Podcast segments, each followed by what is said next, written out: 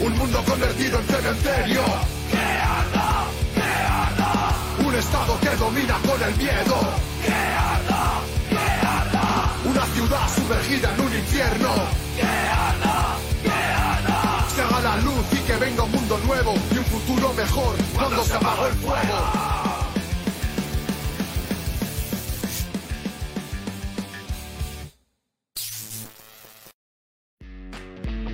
Vanguardia Obrera. Opinión y análisis político. Muy buenas noches para todos los que nos acompañan hoy en esta nueva presentación de nuestro programa Vanguardia Obrera. En uno de sus artículos del periódico Revolución Obrera dice, toda la historia de la humanidad confirma que ningún gran movimiento de los oprimidos ha transcurrido en la historia de la humanidad sin la participación de las mujeres. Hoy, el más poderoso de todos los movimientos de liberación de las masas oprimidas que haya existido, el movimiento revolucionario de la clase obrera, cuyo propósito es abolir toda forma de explotación y de opresión, es el único movimiento que acerca a las mujeres a su liberación definitiva, por cuanto justamente se propone abolir la propiedad privada, la causa histórica más profunda de la opresión de la mujer. Bienvenidos a este programa especial de hoy, 8 de marzo, Día Internacional de la Mujer.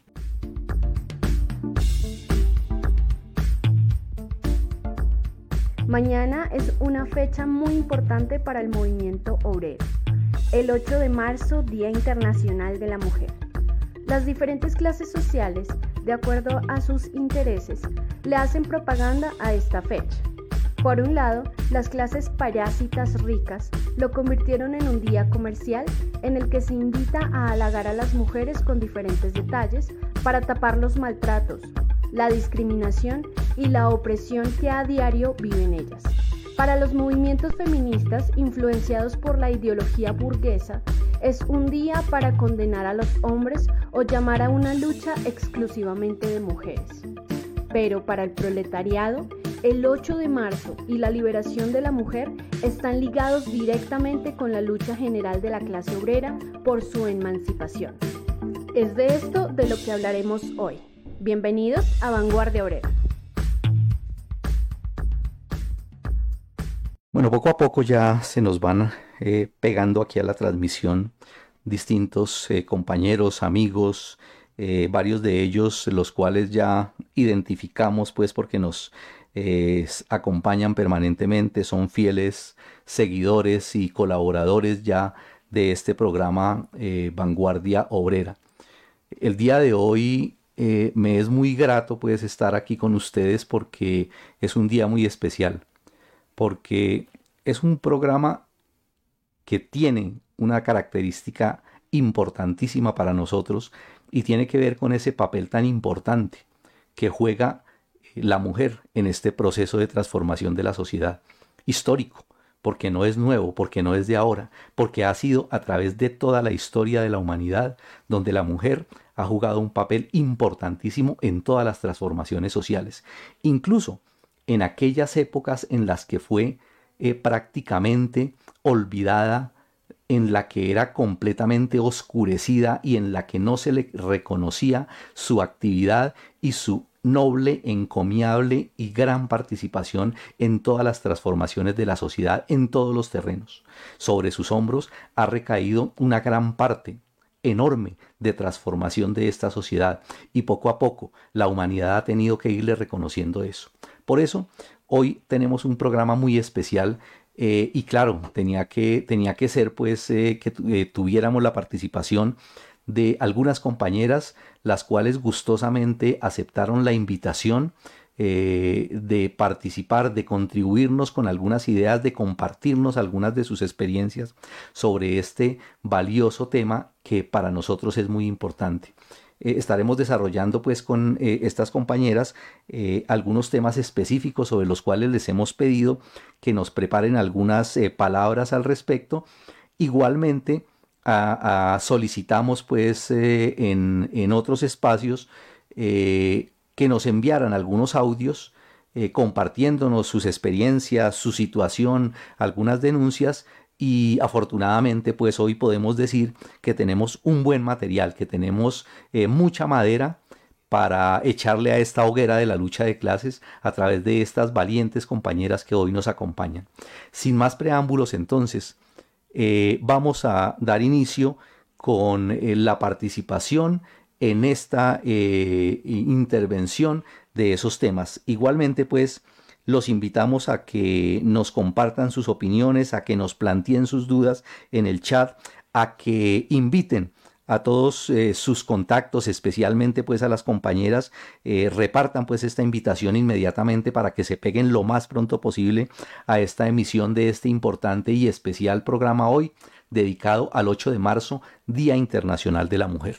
Vamos entonces a pedirle inicialmente a la compañera María Elena de la Asociación de Educadores del municipio de Medellín, ASDEM, que nos comparta sus opiniones sobre, inicialmente sobre ese aspecto o lo que representa pues esta fecha eh, histórica del 8 de marzo, Día Internacional de la Mujer, y las connotaciones y las características principales que tiene eso. Muy buenas noches, eh, María Elena. Buenas noches. Extiendo un saludo combativo y revolucionario a todas las mujeres, a las obreras, campesinas, estudiantes, indígenas, afro, LGTBI, a las mujeres que han abrazado ya de manera consciente y organizada el camino de la revolución y luchan por la construcción de un verdadero partido para el proletariado en Colombia y en otros países y hacia una construcción de la nueva internacional comunista. Con el advenimiento del capitalismo y con la lucha de las mujeres propias, estas lograron que se les vinculase a la, a la producción de la riqueza social como proletarias, lo que les, nos permitió salir de las cuatro paredes del hogar y obtener cierta independencia económica respecto al hombre. Pero el capitalismo no nos liberó a las mujeres, solamente nos vinculó la competencia en el mercado laboral como una esclava asalariada más, como cualquiera de los otros hombres que luchan hombro a hombro con nosotros. Por consiguiente, a los lastres de los viejos modos de producción el cuidado de los niños, el trabajo doméstico, la discriminación por ser mujeres, el trato como objetos sexuales, el sexismo, la maternidad forzada. El capitalismo nos impuso una nueva y pesada cadena a las mujeres. En otras palabras, la opresión patriarcal se sumó la opresión, la explotación capitalista. El Día Internacional de la Mujer, 8 de marzo, un día inolvidable, que recuerda la gran lucha que liberaron las mujeres en Nueva York en 1908, levantándose en huelga para conquistar y defender mejores condiciones de trabajo, recibiendo como respuesta del dueño de la fábrica Cotton la incineración de 129 trabajadoras, al ser encerradas por este en la fábrica, prendiéndoles fuego. En honor a las obreras caídas bajo las garras del explotador de 1900, en 1908, hoy estamos las mujeres en pie de lucha. Claro que sí, compañero. La opresión de la mujer tuvo su origen en el surgimiento de la propiedad privada, causa del derrocamiento del derecho materno. Desde entonces la condición de la mujer se sustenta en las relaciones de propiedad, en la forma de propiedad que ejerce sobre los medios de producción y las correspondientes relaciones sociales de producción en todas las formaciones económicas donde hemos transcurrido pues la, sociedad, el esclavismo, el feudalismo y ahora en el capitalismo, la situación de la mujer ha sido de opresión. En el capitalismo, la sociedad burguesa, basada también en la propiedad privada, no le da a la mujer la emancipación, sino únicamente la igualdad formal y jurídica.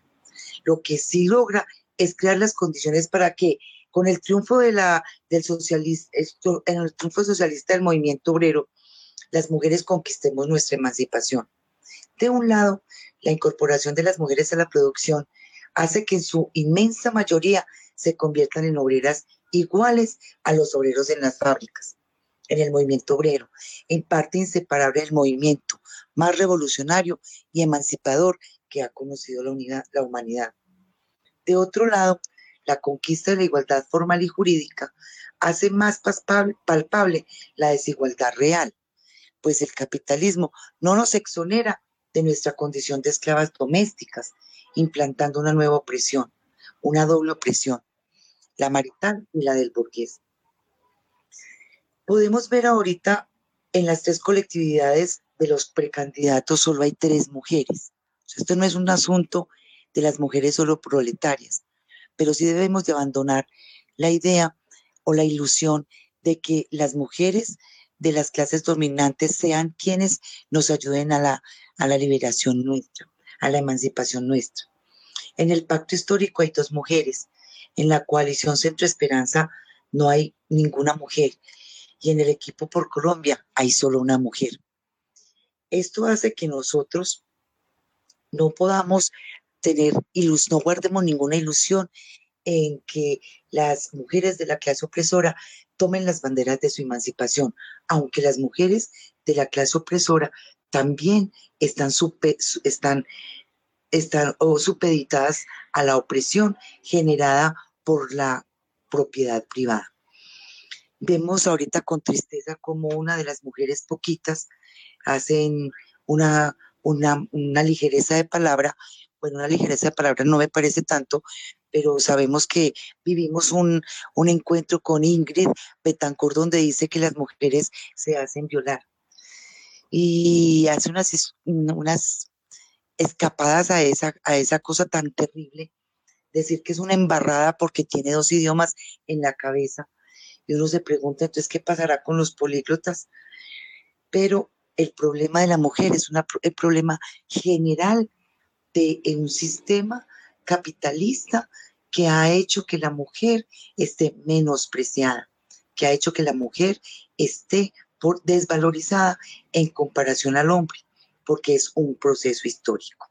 Así que este problema, este, el Día de la Mujer Internacional de la Mujer Trabajadora es de todas, pero a las proletarias nos corresponde alzar nuestro pie de lucha para que la condición de la mujer cambie. María Elena, importantísimo eh, lo que usted nos acaba de compartir, sobre todo, y, yo quiero, quiero destacar un, aspecto ahí muy importante eh, que tiene que ver con, con ese tema pues del, 8 de marzo, del Día Internacional de la Mujer, eh, porque sí es importante que quedemos con una, con una inquietud y que lo estudiemos a profundidad. tal vez no podamos desarrollar esa discusión hoy en toda su extensión, eh, porque pues tenemos un poco de intervenciones, pero sí es importante que avancemos y que podamos profundizar sobre lo que representa realmente ese 8 de marzo como Día Internacional de la Mujer. ¿Sí? ¿Por qué lo planteo? Porque efectivamente en muchos escenarios y muchos compañeros de muchas organizaciones políticas y a nivel internacional hablan de que el 8 de marzo es el Día, de el día Internacional de la Mujer solo de la mujer obrera o solo de la mujer revolucionaria. ¿Sí? Entonces, ese aspecto es bien importante, ¿no? Porque eh, el planteamiento general y en general frente a la problemática de la mujer es que la situación de la mujer es una situación de doble de, de, opresión, pues realmente, y es en general de todas, ¿cierto? Y finalmente, cuando se emancipa a la mujer, ¿sí? Se va a emancipar a todas las mujeres. O sea, nosotros no vamos a, establecer una distinción en ese terreno de que se va a emancipar solamente a la mujer obrera o solamente a la mujer campesina y mucho menos solo a la mujer revolucionaria, ¿cierto? ¿Sí? Que la vanguardia y el papel fundamental lo tienen que eh, jugar y quienes la van a jugar son las mujeres obreras y sobre todo las revolucionarias, obvio, ¿cierto? Pero ese es un aspecto importante que tenemos que estudiar y profundizar para poder tener una posición clara a nivel internacional sobre eso. Eh, quiero compartirles en estos momentos uno de los audios que nos llegó de, de una compañera de la empresa PepsiCo, en, el municipio pues, de Funza, Cundinamarca, cercano a la ciudad de Bogotá. Los dejo con este audio eh, a todos ustedes.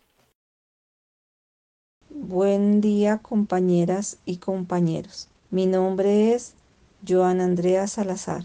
Vendo mi fuerza de trabajo para la multinacional PepsiCo Alimentos Zona Franca en Funza, Cundinamarca. Esta multinacional Acá en, en, Funza, el 70% de su fuerza de trabajo somos mujeres, eh, la mayoría madres cabeza de familia. La empresa, eh, desde que somos sindicalistas, desde que decidimos organizarnos, eh, la empresa ha venido tomando represalias hacia sus trabajadoras. Ejemplo de ello es que en este momento tenemos dos mujeres con el artículo 140, con estabilidad laboral reforzada y con pérdida de capacidad del 28% hacia adelante y la empresa está pidiéndole al juzgado eh, el permiso para poderlas despedir. Tras de que para nosotras como mujeres es difícil y complicado organizarnos por la falta de tiempo, porque nuestra sociedad nos enseñó fue a simplemente a obedecer y cuando decidimos organizarnos y más en esta empresa, la empresa lo único que ha hecho es discriminarnos y atacarnos. También eh, hace sus arreglos voluntarios, ofreciéndoles plata a las trabajadoras para que renuncien a, sus derechos y se vayan con su enfermedad. Eh, la empresa eh, ha hecho varias cosas. Una de ellas también fue un día, un 31 de octubre, hizo que la gente se fuera a compartir con sus familias, a, a pedir sus dulces y a las únicas personas que dejó en toda la planta fue a dos compañeras sindicalizadas mujeres. Entonces, esas son parte de las cosas que ha hecho esta multinacional en contra de, de nosotras las mujeres. Eh, el llamado es a seguirnos organizando, a seguir sumando fuerzas para acabar con este sistema. La única forma de, que nos respeten nuestros derechos es organizándonos. Por eso, Viva la mujer combativa y luchadora en Colombia. Viva, viva, viva. Se pone en evidencia eh, que el sistema, pues, como tiene la condición de la mujer, y, en general pues no se presenta eh, en, en mayores niveles en unos más que en otros pero en general efectivamente la situación de la mujer es esa situación pues de, de doble explotación de la mujer obrera y en general eh, de esas condiciones pues tan terribles a que son sometidas, incluso porque el mismo hecho de haberlas vinculado, de haberse vinculado a la producción eh, y siendo eso un avance para el, para el progreso social de la mujer y para el progreso social de la, de la humanidad en general, el capitalismo lo convierte en algo en contra de la misma mujer, ¿no? Y en contra de la misma sociedad y en contra de la misma clase, en la medida en que lo utiliza, por ejemplo, entre otras, para bajar los salarios. Y para llevar a la mujer a una condición de doble explotación. Eh, llamo entonces en estos momentos a que nos comparta sus opiniones a la compañera, a la compañera Ivonne de la Escuela Sindical María Cano eh, sobre un tema eh, que también es bien, bien controversial y que nos interesa mucho entenderlo bien. Eh, que tiene que ver con el reciente fallo de la Corte que aprobó el aborto sin restricción hasta, hasta la semana 24 y que han hecho pues toda la bulla pues de, eh, que podemos que podamos escuchar todo el ruido que han podido hacer sobre ese aspecto de que por qué se hizo hasta la semana 24 ¿no? ¿Sí? entonces cómo, cómo entender ese, ese, ese tema tan eh, polémico en estos momentos muy buenas noches bienvenida compañera Ivonne Buenas noches, compañeros. Bueno, em, primero, muchas gracias por la invitación. Y segundo, pues, sobre si esto favorece o afecta a la mujer, pues, primero, como mujer y como también luchadora por esta causa, reconocemos que, que en cierta medida, digamos, es una, una ganancia conquistada por las mujeres eh, respecto a la autonomía del cuerpo. Pero la gran enseñanza que queda de todo eso es que es a través de la lucha que se conquistan los derechos. Sin embargo, desafortunadamente, hay que pensar siempre que en este sistema, pues, que está tan descompuesto, que es el capitalismo, em, es inevitable mencionar, pues, que la sola despenalización del aborto no es suficiente, sino que se necesitaría todo un sistema de salud al servicio de la mujer que tenga pleno cuidado, por ejemplo, de su sistema reproductor, que acompañe esto con medicina de primera, digamos, no, no de segunda como la que tenemos en el país todos, y que, que tenga también atención psicológica. Em, hay algunas personas que se quejan pues porque es hasta la semana 24, sin embargo nosotros sabemos que estamos en un sistema de salud en el que las citas no las aplazan durante meses, durante dos meses. De hecho, el, el mes pasado lanzaron una alerta en salud acerca de las personas que, que tienen problemas de la salud mental y que las citas se las están dando a dos meses y pues imagínense los, los casos de suicidios. Entonces, volviendo al tema pues de la mujer, por ejemplo, solo de los abortos que se practican en Colombia, y que tenemos conocimiento de ellos, sobre todo porque tienen que asistir a urgencias, porque obviamente no sabemos de aquellos que se practican en la clandestinidad y que nunca recurren a urgencias. El 12.5 de los casos de aborto perseguidos por la justicia y sancionados por la justicia colombiana son entre niñas de los 14 a los 17 años. Así que de pronto una reflexión que habría que hacer es si antes de, de quejarse, porque es hasta las 24 semanas, porque sí sabemos que hay en otros países como Argentina, que es hasta la semana 14. Mm, antes de, cuestionar eso, no deberíamos de preguntarnos por qué tenemos tantas niñas de 14 y 17 años, porque acá no las señalan en los datos como mujeres. Eh, yo creo que eh, ese tema que, tocó, que tocó Ivonne, eh, hay, que, hay que estudiarlo también. O sea, yo invito sobre todo, al igual que en el tema anterior, en, en, el chat también, el tema anterior había un compañero que, que polemiza pues con, con el asunto pues de, de, lo que representa y de lo que, de lo que es el Día Internacional de la Mujer. Y en este tema también del aborto tenemos que profundizar el estudio. A mí me llama mucho la atención eh, un tema sobre, sobre esto y es el escándalo que se hace efectivamente por el tema de que sean 24, 12, 4, 5, 6, 7, 9 semanas. Eh, y la experiencia histórica, si nosotros nos metemos a estudiar la experiencia histórica, el primer país del mundo donde se decretó algo importante sobre el problema del, aborto fue precisamente en la Unión de Repúblicas Socialistas Soviéticas con el poder de obreros y campesinos. Y allá el decreto establecido con el triunfo de la revolución bolchevique fue permitir, posibilitar, facilitar el aborto sin restricciones, ¿cierto? Y paradójicamente, lo que se presentó allá fue lo contrario de eso, es decir, disminuyeron de una manera enorme, enorme los abortos. Y es precisamente porque lo que decía Ivonne ahorita es muy importante, ¿no? ¿Sí? O sea, no es suficiente con decir, con decir eh, eh, la, libertad de, la, libertad de elegir y eso. Claro, eso es una reivindicación muy importante y hay que levantarla.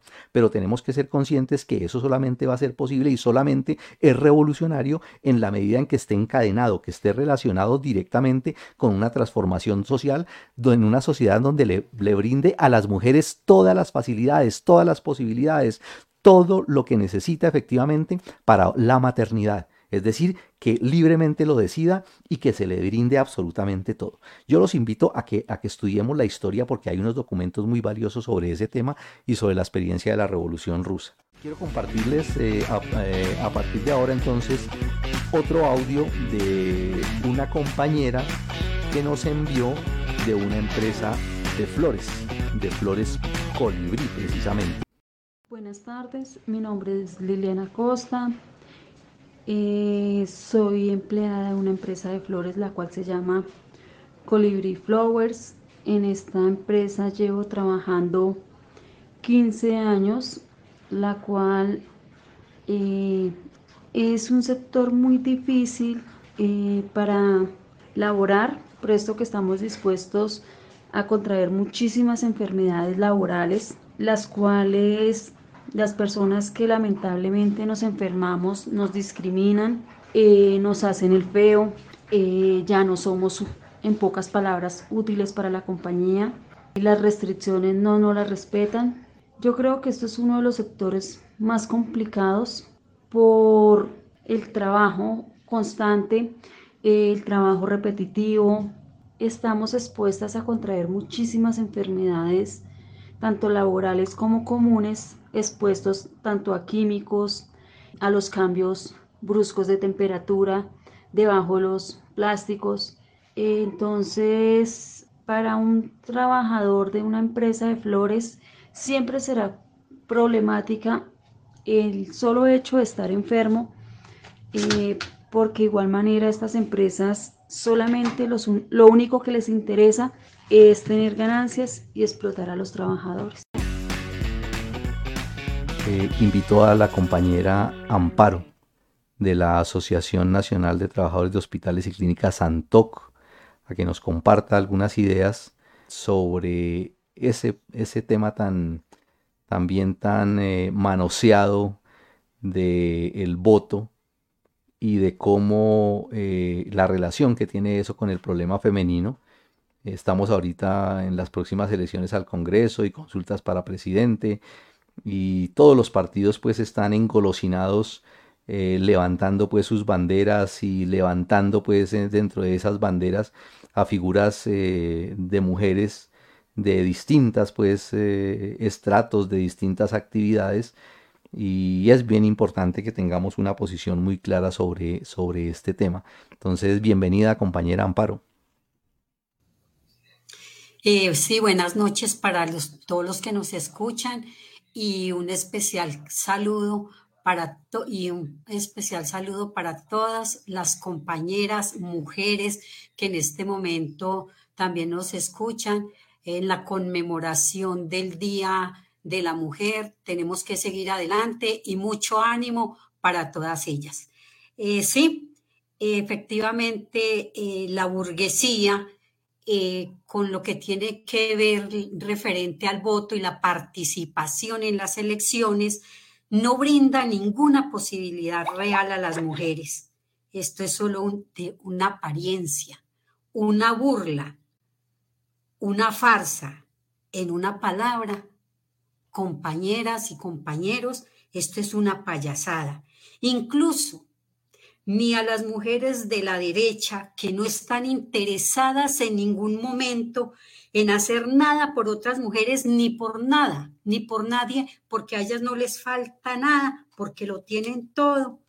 Están ellas ellas inmersas en esta situación, porque ellas también hacen parte de esa propiedad privada, o sea, a ellas también las manipulan, ellas también simplemente juegan el papel de mujeres bonitas, de presentar un rostro bonito para hacerle el juego a todos estos pillos, a todos estos ladrones que quieren simplemente salirse con las suyas en las, en, las próximas elecciones. Y eso es lo que nosotros tenemos que tener claro, compañeros y compañeras.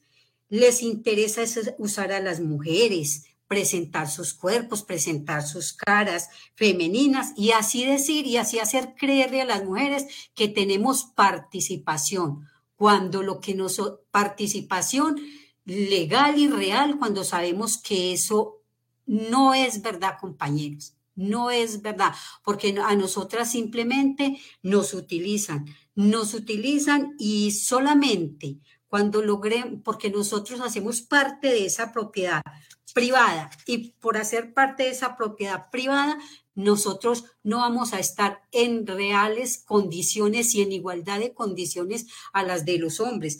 Y ahora hablaban de Francia Márquez, sí, es una, una mujer que está participando en esto, pero a ella también eso sencillamente se burlan de ella, la humillan, eh, la ultrajan. Esto es simplemente, compañeros, como les digo, una payasada. Nosotras, las mujeres, no podemos creer eh, en esta democracia burguesa, donde no da igualdad real a las mujeres. Esto siempre lo tenemos que tener muy claro. Llevamos 200 años con derechos nominales, compañeras y compañeros, pero no reales, no reales.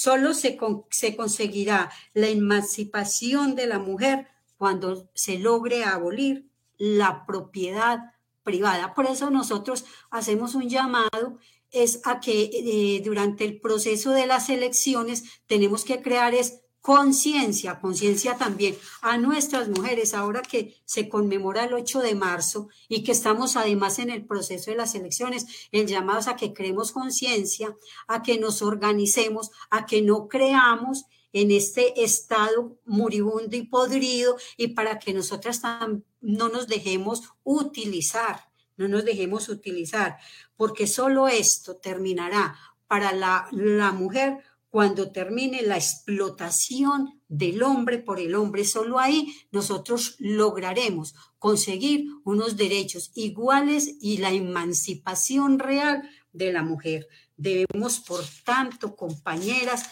luchar. Es por nuestros derechos, hombro a hombro con los hombres, para, para que de esa forma podamos acabar con este sistema podrido de opresión y de explotación mundial. Las mujeres debemos elevar nuestra conciencia y, la, y como lo dije anteriormente, nuestra tarea principal es destruir este podrido estado de explotadores. Eh, clarificar, también tenemos como tarea es clarificar entre las masas, no solo entre las mujeres, entre los hombres, eh, el papel que tenemos que jugar en las elecciones, de hacer claridad, claridad, que eh, en este proceso no son las elecciones las que van a cambiar las condiciones de las mujeres. No es así, compañeras. Esto simplemente es un engaño para darle y le dan la apariencia de democracia, pero eso no cambia las condiciones ni el problema que, vive, que vivimos hoy las mujeres. Tenemos que tener claro también, compañeras, y lo escuché ahora eh, en lo que decía el compañero, que sin la participación activa de las mujeres en la lucha es imposible algún cambio en la sociedad. Por eso, compañeras, tenemos que tener mucha fuerza, mucha valentía para transformar esta sociedad, porque las mujeres somos la mitad del cielo.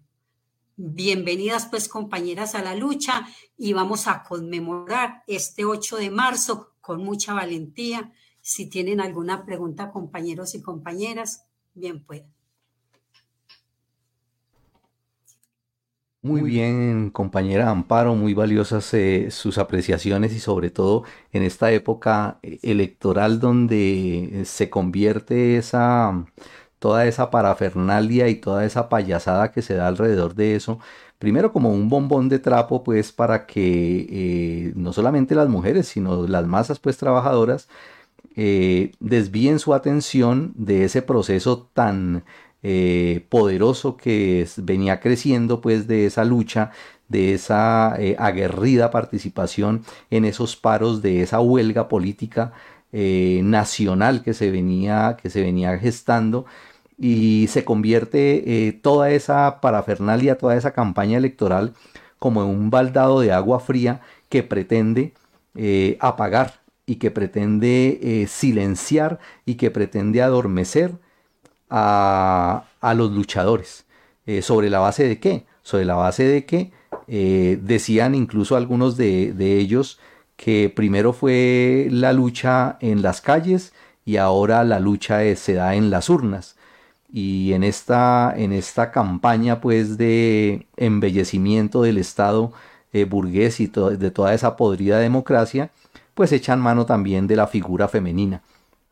Eh, y se muestra pues realmente pues la utilización de esa manera tan terrible, tan eh, cruel contra la mujer, mostrándolas incluso como trofeos, realmente las muestran así, entonces cada uno de, los partidos entonces se enorgullece de tener eh, X o Y mujer eh, y mostrándola como eso, es decir, eh, convirtiéndola en un objeto, en un objeto pues, y también en esas tales aparentemente muy democráticos estilos cremallera de las listas cremallera, que también es una manera pues absurda de, una, una supuesta igualdad puramente formal, eh, y al final de cuentas, eh, esas compañeras, esas mujeres que se meten en, ese, en esa contienda electoral, eh, quieranlo o no, terminan es convirtiéndose en instrumentos pues de, de, los enemigos de la clase obrera.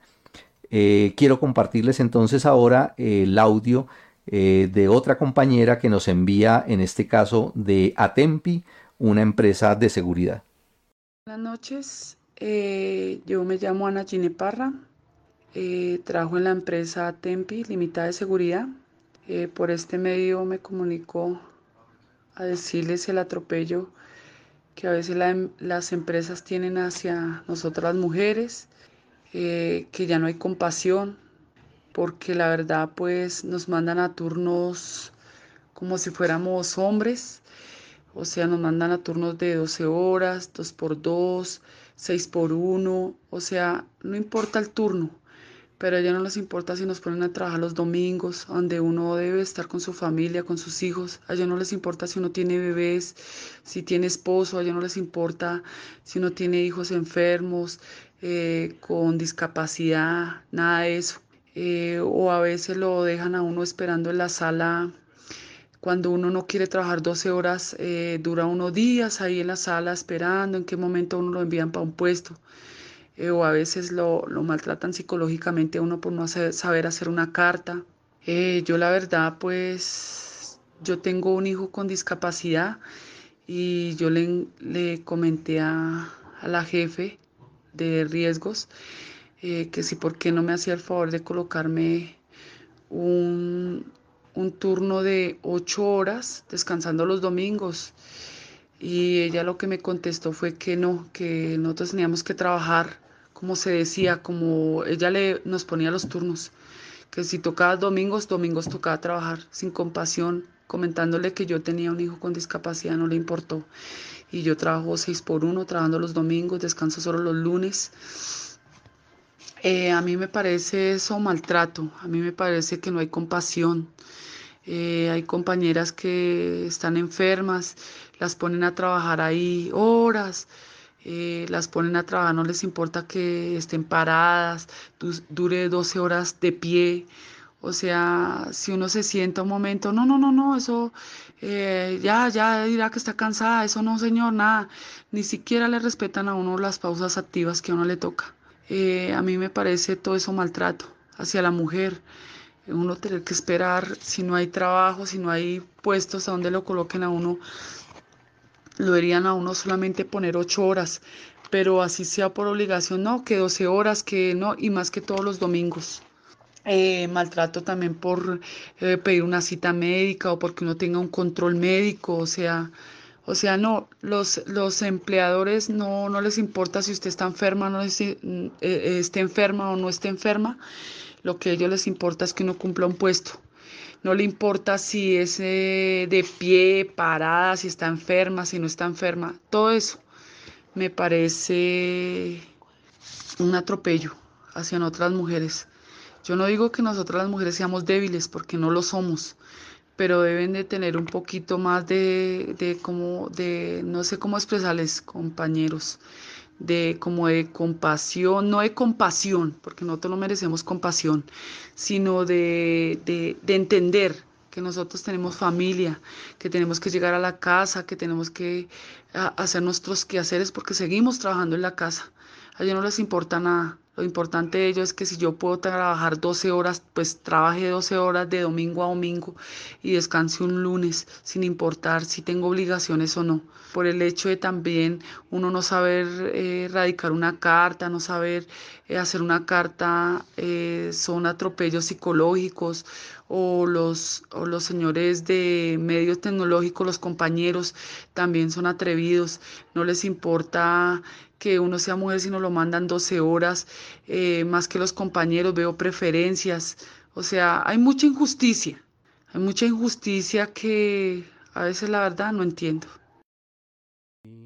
Em, realmente aleccionador y ejemplarizante pues el testimonio de la compañera de esas condiciones y, y muy valioso el llamado, ¿no? Ellas no piden compasión eh, ni, que se tenga lástima de ellas, ¿no?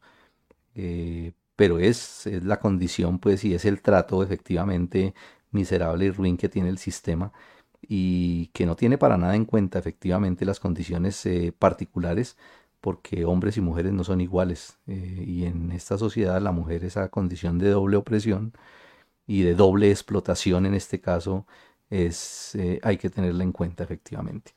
Eh, invito a la compañera eh, Karen de los comités de lucha eh, para que nos hable, nos hable precisamente de, cómo maneja pues la sociedad capitalista esas oportunidades que le prometen a las mujeres para acceder a muchos cargos y a, muchas partes pues y aspectos pues de dirección eh, ¿Qué nos eh, puede compartir al respecto, compañera Karen? Muy, buenas, noches, bienvenida. Gracias, compa. Muy buenas noches a todos los que nos están escuchando y pues agradecerles la invitación a este programa que está muy bueno. Bueno, em, la sociedad capitalista mm, no le permite efectivamente a las mujeres desarrollarse libremente en ninguno de los aspectos. Hablemos solamente em, acerca de las posibilidades que tienen las mujeres en los puestos de dirección del Estado, por ejemplo. ¿sí? Para, acudir, para hablar de eso, nosotros tenemos que acudir a los hechos. Eh, y en el caso de acceder a la dirección del Estado, eh, partamos del ejemplo del derecho al, sufragio, al voto de la mujer, solo acá en Colombia, que fue aprobado en 1954 bajo la, dictadura de, Rojas Pinilla. Es decir, es un asunto básicamente reciente. Eh, pues entonces imagínense cómo está ahí ya la participación. Pero si hablamos además de porcentajes de cargos ocupados en los gobiernos, no solo acá en Colombia, sino a nivel mundial, o incluso del tipo de cargos que ocupan las mujeres en el Estado burgués, pues las mismas cifras de instituciones como la ONU son, son escalofriantes. Las mujeres en cargos directivos gubernamentales, em, publica la ONU en un artículo que se llama Hechos y Cifras, Liderazgo y Participación Política de las Mujeres, que es de enero de 2021 eh, afirma que en solo 22 países hay jefas de Estado o, jefas de gobierno. En 119 países nunca han sido presididos por mujeres. Entonces ellos hacen mm, o concluyen, hacen cuentas concluyendo que al ritmo actual la igualdad de género en las más altas esferas de decisión no se logrará sino hasta de 130, dentro de 130 años. Óigase bien, compas, en las más altas esferas, es decir, si esa es la condición de las burguesas, ¿sí? de las mujeres burguesas, si ellas están en esa situación, en las más altas esferas, pues imaginémonos cuál es la situación de nosotras las proletarias y creo que ya la, hacemos, la hemos venido escuchando pues con las intervenciones de las compañeras. Ese informe también habla de que solo el 21% de quienes ocuparon ministerios fueron mujeres y apenas en 14 países los gabinetes de gobierno han alcanzado el 50% o más en la representación de las mujeres. Eso también lo concluyendo pues con un aumento anual de apenas el 0,52% de la participación de las mujeres, lo que quiere decir que esa igualdad, supuesta igualdad que nos ofrecen mm, de género, pues en los cargos a nivel ministerial no será antes de 2077. Eso también está relacionado con, las carteras, pues, que ocupan, las carteras ministeriales que ocupan las mujeres, que son eh, las más comúnmente ocupadas son las de familia, las de niñez, las de juventud, discapacidad, eh, asuntos sociales, eh, medio ambiente, los asuntos de la mujer, bueno, etcétera, etcétera, etcétera, empleo, formación vocacional, igualdad de género, es decir, la plata y la milicia la dirigen los hombres, ¿sí? Jamás las mujeres han presidido un ministerio de defensa o un ministerio de hacienda, siendo este primero eh, el pilar central de la dictadura burguesa. Eso en cuanto a cargos en, este estado, pues que a nosotros las mujeres proletarias no es que nos interese mucho, eh, no es un honor efectivamente ocupar cargos en un estado que, que domina y reprime a nuestra clase y, bueno, estas son apenas cifras que nos ayudan a evidenciar cuál es la real participación que nos ofrece. Como decían por allí mis antecesoras, una igualdad formal y jurídica en este aspecto, ¿no? Si vemos en, el aspecto mm, eh, de la producción, eh, el hecho de ser incluidas, como ya lo decían mis compañeras, fue un avance, nos sacó de las cuatro paredes del hogar, efectivamente pero las condiciones que deben soportar las mujeres en el capitalismo son mucho más feroces que las de los hombres. Y no nos vayamos tan lejos. Miremos los ejemplos que nos han expuesto las compañeras de PepsiCo, de Colibri Flowers, de Atempi. O sea, es una cosa tétrica, es una cosa horrible, es una cosa que, no cabe pues en la cabeza de, cualquier luchador. El DANE, por ejemplo, en Colombia, en sus cifras de este año, de enero de 2022, habló de una tasa de desempleo mm, del 14,6%. Y habla también de la brecha entre la tasa de desempleo de mujeres y hombres, que para enero de 2022 fue del 8,2%. Es decir, las mujeres han padecido con mucho más rigor la crisis en ese terreno. Y, bueno, en todos, y creo yo, eso es evidente. A eso se suma pues la brecha salarial entre hombres y mujeres que, que jamás ha podido disminuirse. Eh, así las cosas, pues imaginemos entonces el ínfimo porcentaje de mujeres que también están al mando, pues ocupan cargos de dirección en, ese aspecto de la producción. Ahora bien, decimos, bueno, listo, esto es en el Estado, en la producción, bueno, pero en la lucha, ¿cómo estamos, cómo estamos nosotras eh, las mujeres en cuanto a las organizaciones de masas? Y existe también desigualdad efectivamente. Eh, incluso se conocen denuncias terribles. Yo creo que algunos de nosotros las hemos visto en redes donde las mujeres son apenas eh, eh, objeto sexual de los superjefes. ¿sí? He conocido incluso unas cuantas denuncias de estas chicas que han pertenecido a organizaciones como la JUCO, por ejemplo. Pero también conozco otras experiencias y una de primera mano. por ejemplo, en organizaciones como los comités de lucha, de los cuales pues soy activista, donde se impulsa el papel de las mujeres en diversas tareas, se impulsa el papel también de la dirección en, diversos aspectos del de la dirección en diversos aspectos del trabajo. Y pues claro, todo eso en lucha, ¿no? La desigualdad de la mujer no es un asunto que se, se pueda resolver de un zarpazo, sino que es parte del problema pues de la propiedad privada y de este sistema capitalista como, como tal. Y, y, bueno, si hablamos también en aspectos como, por ejemplo, el desarrollo científico y, demás, eh, pues personalmente en este, en este sistema y en esta época no es que conozca que se promueva masivamente a las mujeres en esta labor, ¿sí? Eh, hay un ejemplo y es el de la bioquímica húngara eh, Katalin Karikó, que ella trabajó por más de 40 años en tratamientos y vacunas basadas en la molécula del ARN y justamente ese, ese método es el que se está usando eh, actualmente pues en las vacunas contra el coronavirus. Claro, ahora se reconoce su trabajo, ¿cierto? Pero ella misma afirma que nadie durante toda una década, la, década del 90, apoyó su idea. Y, seguramente que si no se hubiera desarrollado una pandemia mundial, pues su trabajo seguiría en la oscuridad.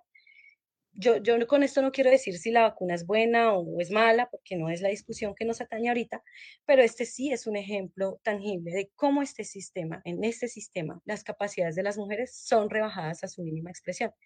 Y por demás, pues utilizadas a favor de los capitalistas y de los dueños de los medios de producción cuando, cuando lo requieren, incluso de las, en las altas esferas también y en los puestos del Estado. Entonces, pues sí, efectivamente así es, así es la situación de la mujer bajo el capitalismo, compañeros. Muchísimas gracias, muy valiosos sus aportes, compañera Karen. Eh, vamos a escuchar el, el audio de una compañera de Sintraminergética Seccional California. Buenas noches, estimados compañeros. Gracias por la, por la invitación a este importante programa. Mi nombre es Zulma Joana Liscano Díaz. Soy la presidenta de Sintram Energética Seccional California. Quiero contarles personalmente lo que he sufrido en esta empresa. La persecución por ser líder y que soy la presidenta de la organización Sintram Energética Seccional California. Invito a todas las mujeres líderes sindicales a seguir en pie de lucha por nuestros derechos, ya que todo en esta vida es con lucha y, y hacernos respetar y a que somos mujeres con liderazgo y somos la voz de aquellas mujeres que son maltratadas laboralmente y que no pueden hablar por temor o por miedo a que les cancele sus contratos. Por eso nosotros somos no somos histéricas, somos historias. No sembramos miedo, nos crecieron alas. Las mujeres de Sintram Energética Seccional California nos unimos a la conmemoración del Día Internacional de la Clase Obrera, ya que como aquellas mujeres que dieron su vida por los derechos que hoy tenemos, debemos rendirle tributo por esa lucha. Nosotros en esta región no somos ajenas a la persecución por parte de las empresas transnacionales mineras. Vivimos la tercerización laboral, la persecución por ser por ejercer la minería tradicional y ancestral. Nuestros derechos laborales y humanos son violentos. El mundo en el que vivimos no reconoce el trabajo de la mujer, ya que en la mayoría de ocasiones tiene que salir a buscar el sustento para vivir y aparte atender el hogar. Por eso Sintramenergética Seccional California hace un llamado a seguir en pie de lucha. Que viva, viva la lucha de la mujer trabajadora. Viva, viva, viva. Además de nuestro Facebook Live de los lunes, encuentre cada episodio semanal de Vanguardia Obrera también en YouTube y en formato podcast en Spotify o anchor.fm. Allí nos pueden seguir para no perderse ni un solo programa. También pueden compartir ese que más les gustó. Más contenido de interés en revolucionobrera.com. Muchas gracias a la compañera de Energética por compartirnos sus ideas. Eh, invito en estos momentos a la compañera Diana para que nos eh, comparta algo de, lo que puede haber estudiado y haber conocido eh, a través de ese estudio, de esa cara de lo que ha sido pues la experiencia de las mujeres en, ya en una sociedad distinta, en una sociedad donde eh, la clase obrera pues tiene un papel preponderante en la dirección. Eh, bienvenida compañera Diana. Buenas noches, muchas gracias por la invitación. Estoy acá un poquitico arrugada, eh, se me arruga el corazón escuchar pues, las intervenciones de las compañeras que ya simplemente por hacer la denuncia eh, de atreverse a denunciar públicamente es, son muy guapas, muy valientes y les envío un, fuerte abrazo y un apretón de manos. Pues ya eh, eh, con respecto a, otro estado, otro tipo de estado, el enfoque en particular del estado de obreros y campesinos, creo que va como dirigido hacia la consigna de la emancipación de la mujer eh, solo será posible eh, con la emancipación de la clase obrera. Puedo decir que, aunque es complejo la explicación, porque pues el proceso de emancipación es difícil eh, explicarlo, la liberación sí se dio, la liberación de la mujer y la emancipación sí se pudo ver y la experiencia nos demostró que solo se dio en el socialismo. Pero además, pues en el proceso revolucionario, el trabajo realizado por la organización política fue fundamental. El partido debe ser persistente en la lucha de, las mujeres dentro de la organización para desplegar pues todas sus capacidades, también sus reivindicaciones, como lo estamos viendo, también que permitan que aunque en estas condiciones de explotación bajo el capitalismo, no se permita que se degrade la mujer eh, ni física ni espiritualmente. Eh, lograr pues mejores también condiciones de trabajo de las mujeres revolucionarias y el Partido Comunista debe jugar un papel muy importante. Y pues en Colombia esa es la tarea que se está llevando a cabo y a nivel mundial, pues por una internacional comunista. En particular, en otro tipo de sociedad, los partidos comunistas de Rusia y China comprendieron la importancia de su participación, de la participación de las mujeres para ese triunfo de la revolución. Eh, y para esa bonita experiencia que pudimos ver. En el partido, eh, las mujeres tenían todas las, las condiciones para, para la lucha, eh, para ocupar sus puestos de combate y para trabajar desde ya pues por la, libera, por la verdadera liberación. Quiero pues referirme de pronto como a tres aspectos para enfocar la intervención. Uno fue, el, el primer aspecto es como en lo político, y fue en particular la administración de este nuevo Estado, del Estado socialista. Ese cambio de estructura política permitió que las mujeres activamente pudieran participar en los puestos de poder no fueron, no habían cargos exclusivos para hombres eh, y con todo esto tenían además eh, de, permitir, además, la, importante tarea de promoverlas y destacarlas a todas las en particular. Otro aspecto eh, fue, y como ya lo mencionó la, compañera de los comités, fue la participación de la mujer, la participación de la mujer en el proceso revolucionario, igual antes incluso de, de la insurrección, antes incluso de la toma del poder de, los obreros y campesinos, y esta fue en lucha. O sea, se ganaron los puestos, incluso eh, las experiencias muestran, eh, los destacamentos en este proceso revolucionario, las mujeres eran súper abnegadas, el enemigo les temía, obvio, pues le temen a todos los comunistas, pero definitivamente a las mujeres pues tenían unas capacidades, de verdad, si ustedes vieran las experiencias de, de llevar la propaganda, eran detenidas, exiliadas, lo cual no era un impedimento para, pues, para continuar realizando eh, el trabajo revolucionario y por esa, por la construcción de la nueva sociedad que liberaría, pues obviamente, a, toda la sociedad, a todos los pobres. El tercer aspecto es, pues, en lo social y, fue los cambios sociales que permitieron que las mujeres se desarrollaran, desarrollaran sus capacidades en donde en la instauración del poder de los obreros y campesinos, las primeras medidas que se tomaron, algunas incluso compartidas como en, el mismo contexto en Rusia y en China, fueron entregar las tierras a las campesinas el mismo derecho a participación y decisión en asambleas, licencias por maternidad no menores a un año, socialización de la creencia de los hijos. Esto ya dejaba de ser una carga en particular de la mujer y pasó realmente a ser la responsabilidad del Estado. ¿Cómo? Eh, el Estado se encargaba por medio de guarderías colectivas que eran sostenidas por el mismo Estado.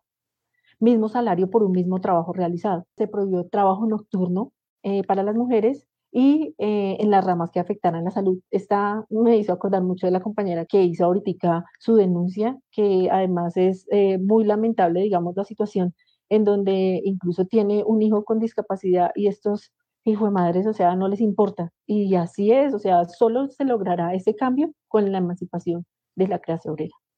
En China, aunque tenía unas condiciones eh, particulares, pues ustedes saben que, que hubo que desarrollar eh, el capitalismo a una velocidad exorbitante, eh, la labor ideológica fue, del partido fue contundente. Rápidamente se, se, superaron los problemas como la hambruna, la desnutrición, eh, que causaron muertes reales, eran muchísimas muertes.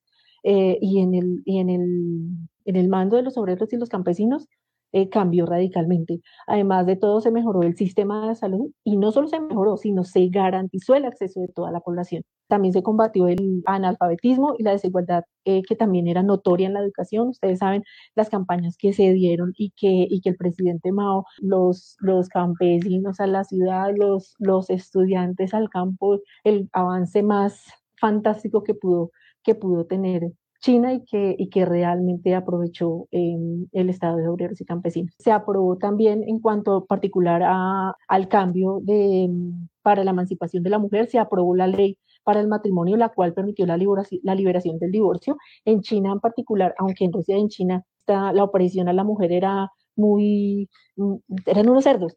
Em, mm, en China había eh, las niñas, había mucha aborto, eh, incluso mm, hacían ecografías y miraban si era niño, si no hacían que abortara, eh, las prostituían, e incluso había un movimiento de, que se llamaba, se desarrolló un movimiento de, de, de para quitar las vendas, porque ustedes si saben, eh, a las concubinas les, les amarraban vendas en los pies para prohibir, para, para retener el crecimiento del pie porque era, mejor dicho, seductor para, para, los, para los hombres. Eh, entonces se aprobó la ley para el matrimonio que consistía en permitir la libertad de divorcio, del divorcio y además aumentar la, la, edad de casarse, que ya era 20, ya no, no tenían que casarse niños. Se aprobó también la ley de reforma agraria, eh, la cual permitía que las mujeres heredaran o dispusieran de las propiedades agrarias. Se terminó con el concubinaje, que era la prostitución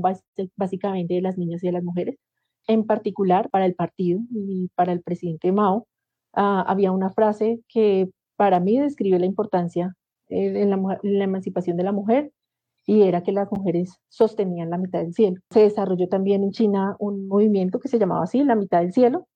De ello, pues eh, de pronto una historia, algunas experiencias en, en, un, en, un, pequeño folleto que se llama A propósito de un debate sobre la sexualidad en China, de Claudie Breger, unas bonitas experiencias y, y, pues que también dejan ver la desgarradora situación de la mujer. Eh, para promover a las mujeres, el principal objetivo fue la educación, no solo para las mujeres, sino para toda la sociedad, pues en la labor de la construcción del partido y en la organización política que dirigía todo el Estado, en particular los hombres que preservaban esas actitudes eh, y esos rasgos que venían de esa sociedad que todavía habían rasgos, entonces la educación se como que se, centraba también en ello para reducir en lo más mínimo estas, estas prácticas. Quiero pues además en mi intervención destacar algunas mujeres como ejemplo eh, que tuvieron participación en cargos del Estado, del Estado socialista, eh, con el fin de mostrar pues las grandes capacidades que, que se destacaron pues también junto a grandes hombres eh, por esta noble causa que pues fue el comunismo, el socialismo. Voy a leer acá algunas y algunos cargos en los que se desempeñaron y algunas pues cosillas que hicieron, pero pues hay algunas que son eh, muy jue madre bastas en, en, todo lo que hicieron y en, y en el desarrollo que tuvieron realmente pues para, para la sociedad, obvio de la mano del partido y, a la, y de la mano de sus compañeros.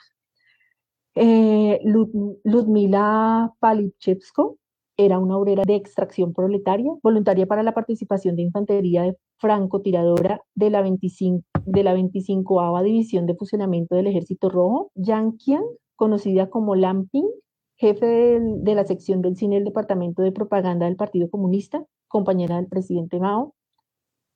Alexandra Kolontai, ministra de Educación, eh, fue la primera mujer en, en asumir este cargo miembro del Comité Central del Partido en Rusia y votó a favor de la insurrección eh, y la toma del Palacio de Invierno para, la, para el triunfo de la revolución.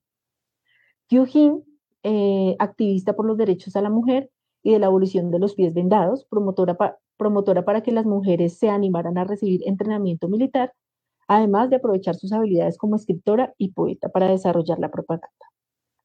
Krupskaya, Nadia Krupskaya, miembro del Partido Comunista, pionera del, desarrollo de, de bibliotecas y fundadora del sistema educativo socialista.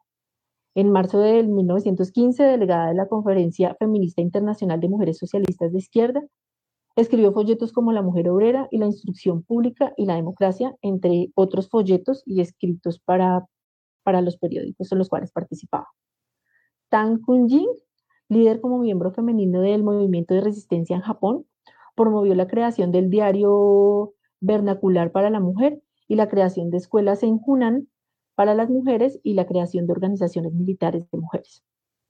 Inés Armán, secretaria del Comité de Relaciones Exteriores, que se formó para coordinar los grupos bolcheviques en Europa Occidental, directora de la Organización por la, por la Igualdad de Mujeres. Shen Pei-shen fue miembro destacado de la primera Asociación del Sufragio Femenino de China, fundó la Fábrica Central de Artesanía para las Mujeres y la Escuela Central de Artesanías para Mujeres en Nanjing. Valentina Tereskova fue la primera mujer en ir al espacio. Cecilia Doboskaya participó en los comités de partido y en la Revolución de Octubre. Dirigió el Consejo de Asuntos Militares.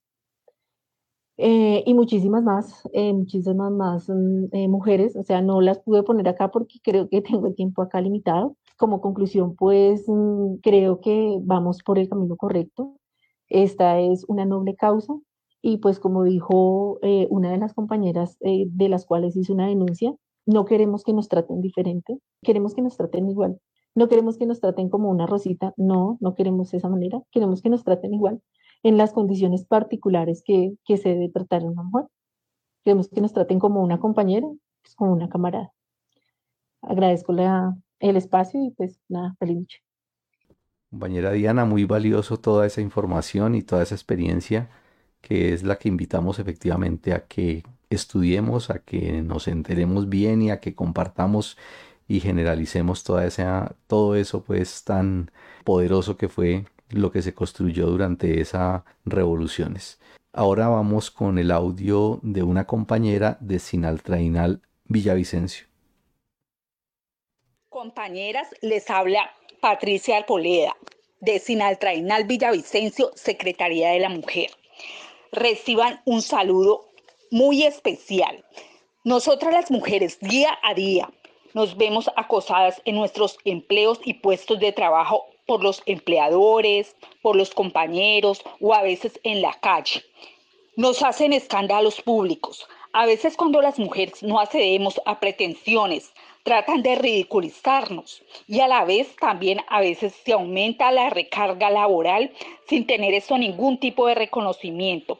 Y cuando las mujeres nos encontramos enfermas, no respetan nuestros derechos ni nuestras restricciones laborales, ya que una mujer ejerce doble función, no solamente en la casa, sino también la lleva al trabajo. Mi invitación es que todas las mujeres, como dadoras de vida y pioneras de todas y las grandes revoluciones que se han presentado, invitemos a los hombres a que nos respeten y que caminen de la mano con nosotras, no para atropellarlos, sino para enseñarles que tenemos igualdad de derechos igualdad de condiciones en todos los espacios.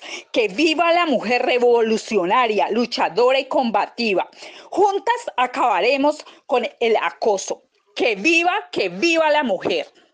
Bueno, después de este testimonio de la compañera de Villavicencio que agradecemos, eh, muy importante, vamos a invitar a la compañera Ivonne para que nos comparta algo de lo que ella conoce respecto a cómo ha sido precisamente la participación de las mujeres en la dirección de los partidos comunistas y en la dirección del Estado.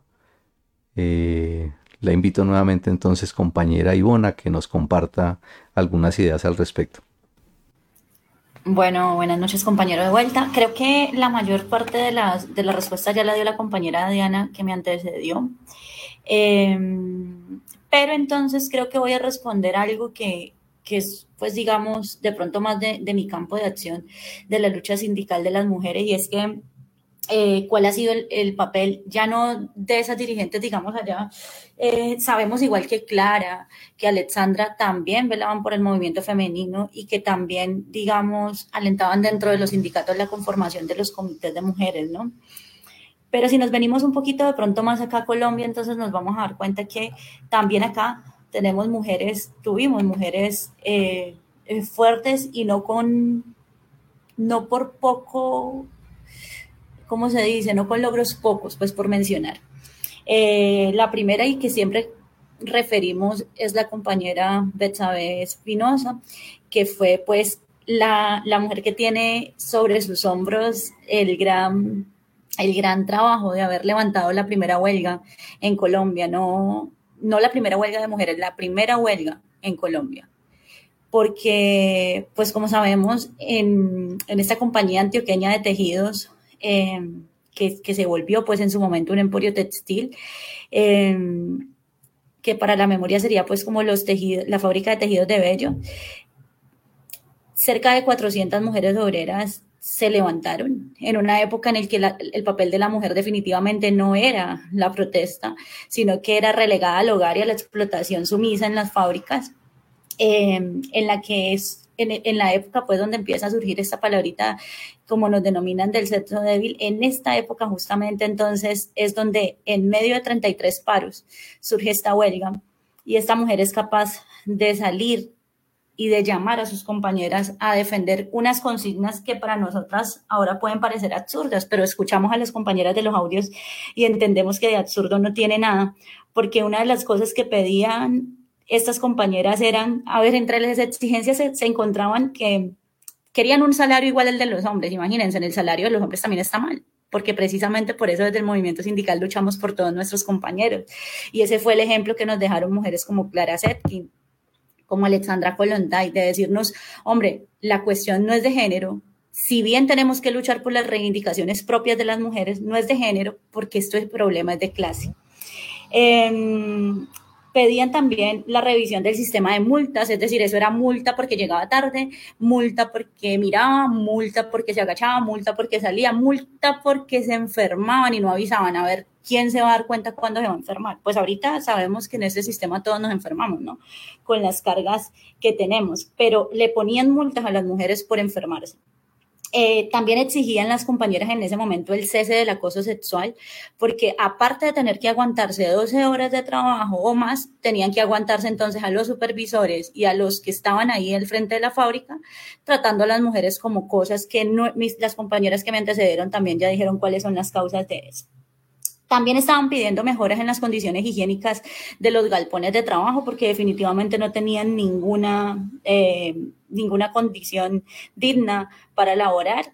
También pedían que por favor se levantara la restricción para, para asistir con calzado porque las mujeres tenían que ir a trabajar descalzas. Em, pedían entre todas las cosas que estaban pidiendo entre esas huelgas las compañeras, también que se terminaran las requisas de la fábrica eh, a la entrada y el trato despótico que recibían en ese momento de Jesús Monsalve y Teodoro Velázquez, que eran los administradores. Eh, recordemos pues que esta mujer apenas tenía 24 años, que era eh, como decimos, sin ninguna experiencia de lucha, tejida al calor pues de la fábrica y que logró elevar esta huelga, logrando pues sus reivindicaciones. Esa fue la primera y la segunda eh, mujer aquí en Colombia que también es un ejemplo del legado que nos dejaron las, mujeres que dirigieron en otra hora el, la sociedad, digamos, eh, socialista en Rusia. Entonces es María Cano, con quien, de quien llevamos su nombre orgullosamente en, la escuela sindical y que fue una mujer también, una, una, gran oradora, pero no solo eso, sino que entre sus hazañas pues más destacadas están las, las giras que hacía en los enclaves obreros y sindicales del país. Eh, y, las intervenciones, digamos, que hacía eh, por, por las intervenciones de lograr las tres los tres ocho, las ocho horas de trabajo, las ocho horas de estudio y las ocho horas de descanso, eh, que fueron pues como la consigna del movimiento obrero en su momento y el papel que tuvo ante las masacres de las bananeras, negada en la historia, pero que nosotros también conmemoramos como este día con orgullo y con dolor, ¿no? Entonces, digamos que esas enseñanzas que, que la compañera Diana nos, nos dejó muy, muy claras en su intervención, fueron retomadas acá en nuestro, en nuestro territorio y nosotros, digamos, desde nuestra corriente del sindicalismo independiente seguimos luchando por ellas para poder, digamos, seguir defendiendo los derechos de los trabajadores, lograr mejoras reales en este momento. Hace un rato una compañera preguntaba que cómo se hacía más allá de la denuncia y la única forma de hacer algo más allá de la denuncia es organizándonos. Y en este caso las mujeres en comités de mujeres porque sí necesitamos luchar por nuestras reivindicaciones particulares, que son distintas en, un primer momento a los de los hombres, y tenemos que educar a nuestros compañeros y darles la lucha ideológica también para que ellos superen lo que van cargando ¿no? de este sistema que oprime doblemente a la mujer. Entonces ahí terminaría mi intervención, compañero, y muchas gracias. Perfecto, muchísimas gracias, compañera, muy valioso pues eh, sus aportes. Vamos a invitar nuevamente a la compañera Karen, que nos va a compartir algunas ideas sobre esa discusión pues tan importante que hay en torno a tener claridad sobre cómo es ese problema de la eh, emancipación de la mujer, de la liberación femenina y de la relación que tiene con la emancipación de la clase obrera. Tiene la palabra compañera Karen.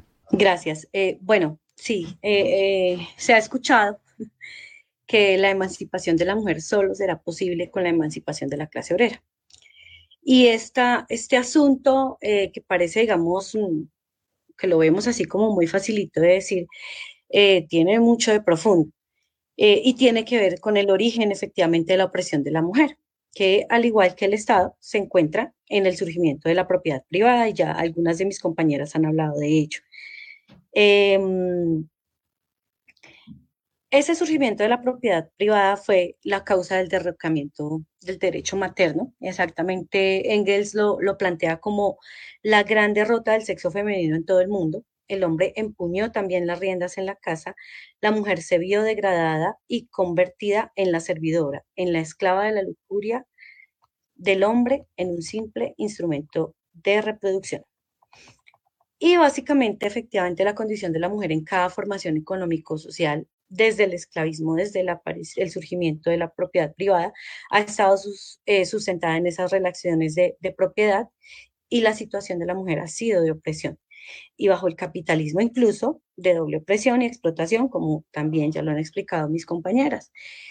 Esta situación, por supuesto que no permite la emancipación de la mujer. Al contrario, pues concede esa igualdad de la que hemos hablado, esa igualdad formal, esa igualdad jurídica, una igualdad que en lo concreto no se materializa y, creo que la crisis social agravada por la pandemia nos demostró eso mucho más descarnadamente, eh, con el aumento de feminicidios, de violencia contra la mujer, de esclavitud asalariada y en el hogar, eh, bueno, de desempleo y en particular pues de desempleo eh, para las mujeres, es decir, todos estos asuntos que indican que la lucha por la emancipación de las mujeres no puede separarse de la lucha por la emancipación del movimiento obrero. Esta posición contrasta entonces con aquella que, que ha venido, esa, esa posición de que la lucha por la emancipación de las mujeres no puede separarse de, de la lucha por la emancipación del movimiento obrero, contrasta con aquella que se ha venido imponiendo en la sociedad en, en, los últimos años.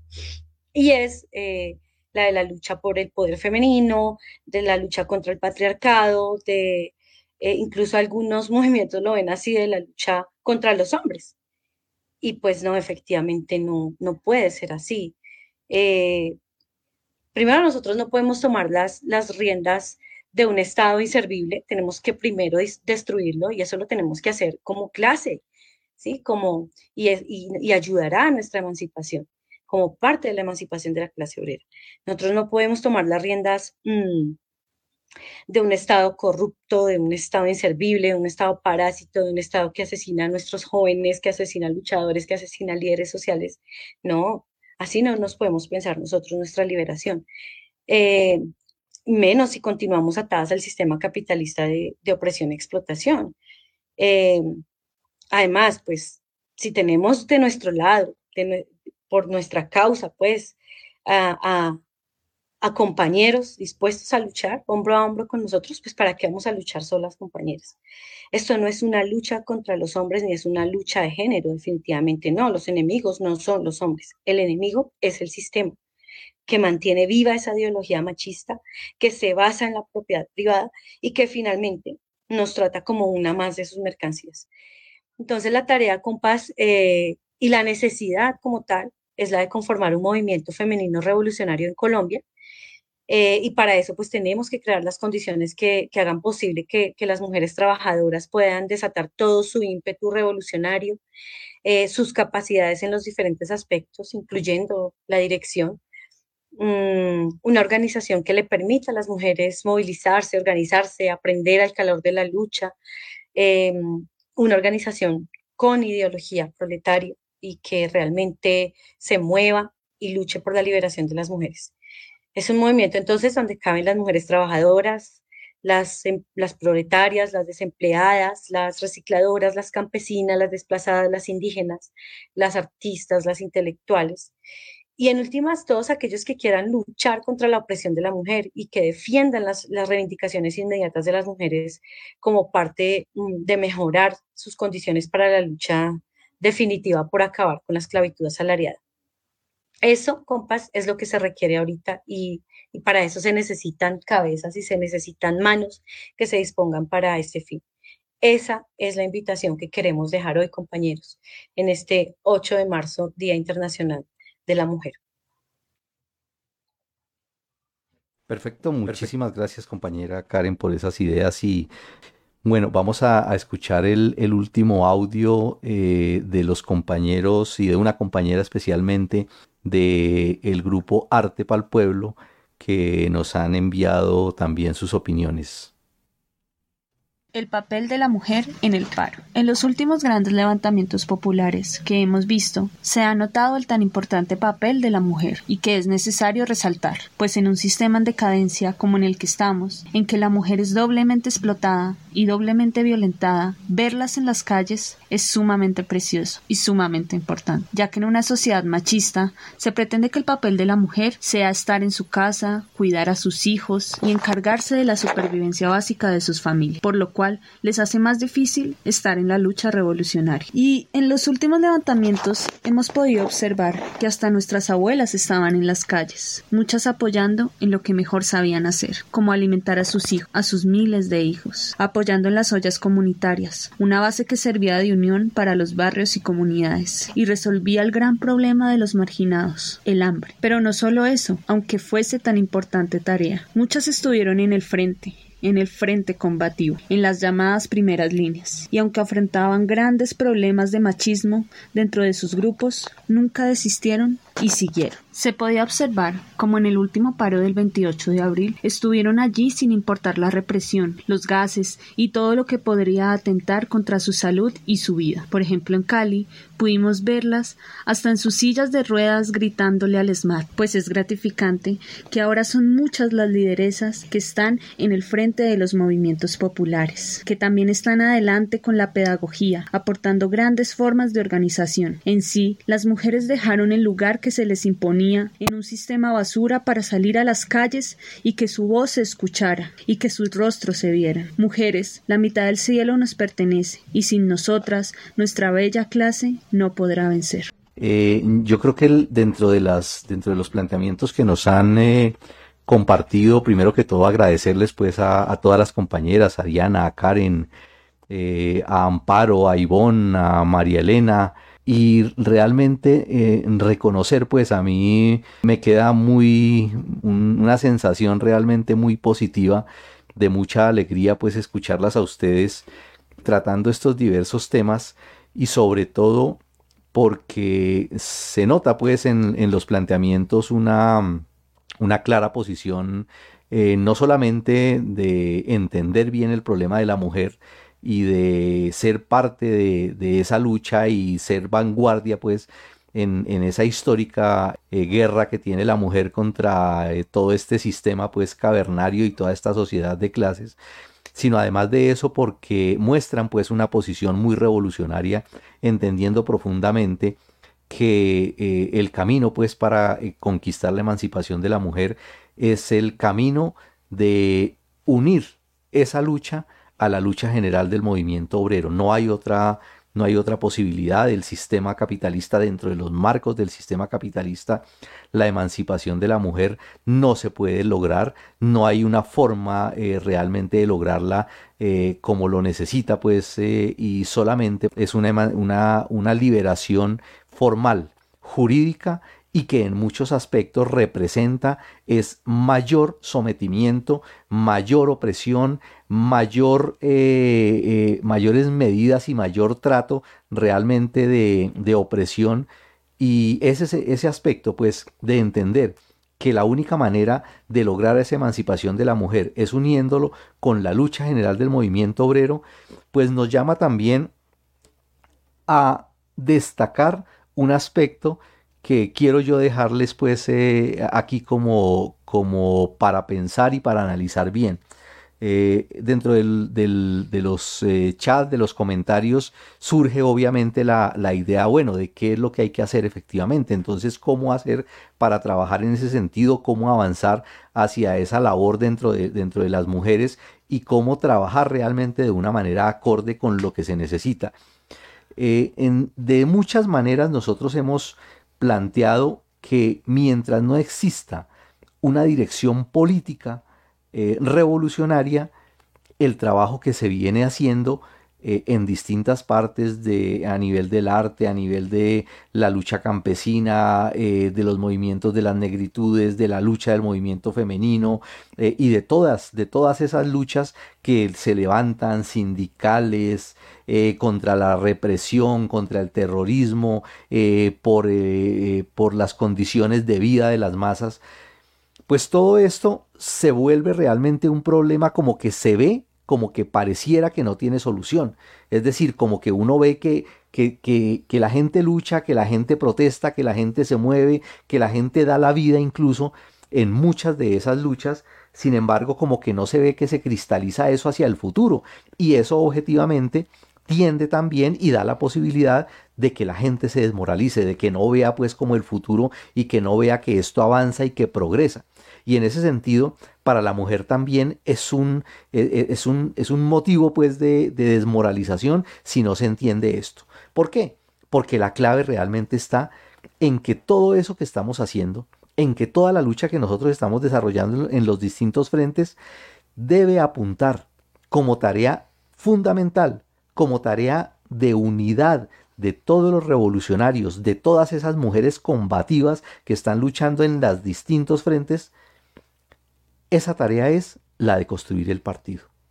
Y por eso llamamos, insistimos, invitamos a todas estas compañeras a que asuman esa tarea, a que se vinculen, a que adopten como una labor muy importante su vinculación como parte de esa construcción de ese destacamento de vanguardia.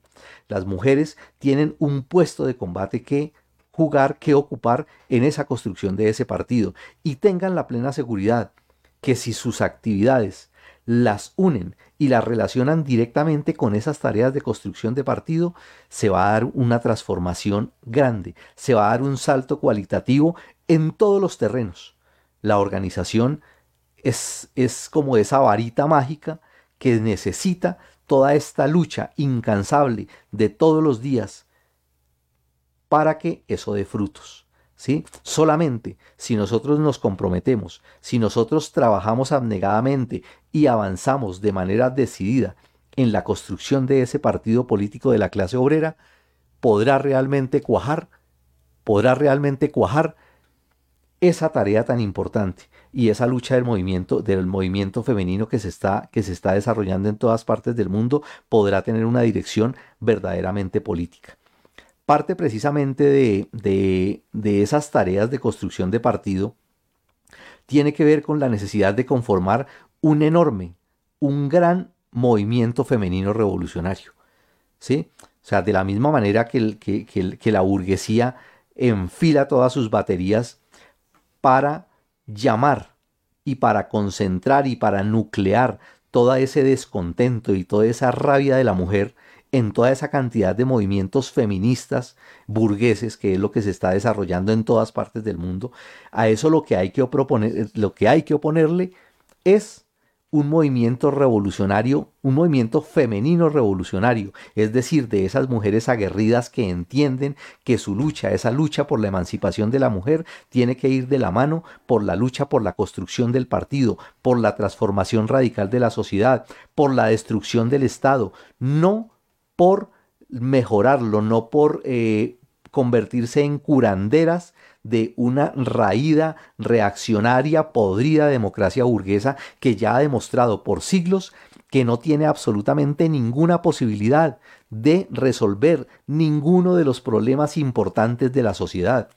Y obviamente no podrá resolver ninguno de los problemas de la mujer. Es decir, el capitalismo y su Estado ha demostrado ya hasta la saciedad que lo que es realmente es un enemigo de la liberación de la mujer. Y por eso la lucha se tiene que concentrar hacia, hacia ese terreno, es decir, unir a esas, a, esas mujeres revolucionarias, unir a esas obreras, unir a esas campesinas, unir a esas intelectuales revolucionarias que están buscando una alternativa distinta, que entienden o por lo menos perciben o por lo menos creen que ese movimiento feminista que ese movimiento que ubica como el enemigo de las mujeres a los hombres simplemente por ser hombres, ¿sí? como que intuyen que por ahí no es el camino, pues hay que generar, hay que crear ese gran movimiento femenino revolucionario y unirlo a las tareas de construcción de ese partido. Esa creo que es la tarea más importante, esa es la misión más importante y creo que con esas banderas hay que salir donde estén, en las actividades que se estén programando para mañana 8 de marzo, en las reuniones, en los mítines, en las manifestaciones. Ojalá Ojalá se puedan ver banderas de un movimiento femenino revolucionario, de un movimiento eh, comunista que entiende que el camino es ese y que eso atraiga efectivamente a toda esa masa de mujeres que mañana, 8 de marzo, van a, van a salir a las calles. Esa es la tarea más importante que los invito a que desarrollemos. Bueno, em, no, no, puedo tampoco terminar el programa sin, sin eh, presentarle excusas pues a todos los que nos han acompañado eh, a través de la transmisión y que nos han escrito sus comentarios. Eh, es costumbre de nosotros, siempre ha sido costumbre leer varias de esos comentarios, pero realmente ustedes se han dado cuenta que la participación aquí de las compañeras ha sido grande, pues, y había que darle, pues, relación a eso. Entonces les, les presento, pues, mis excusas eh, por, por, no poder haber, por no haberle, eh, no haberlos leído, pues, eh, pero los invito pues a que lo, a que lo hagamos. Espero pues que a través de las intervenciones de las compañeras hayan podido satisfacer algunas de las inquietudes que habían planteado ahí. muchas gracias compañeras, compañera Diana, Karen, Amparo, Ivonne, María Elena por haber estado con nosotros en este programa agradecido pues por la participación de todas las compañeras, un reconocimiento pues a, a, esos audios, a todos esos testimonios que nos llegaron.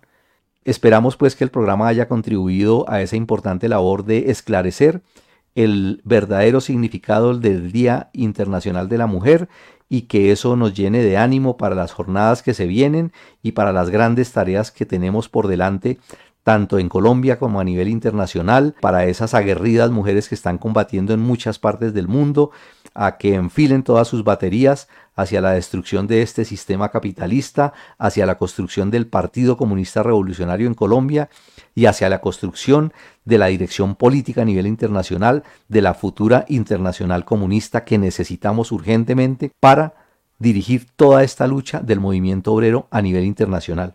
Los esperamos en un próximo programa de Vanguardia Obrera.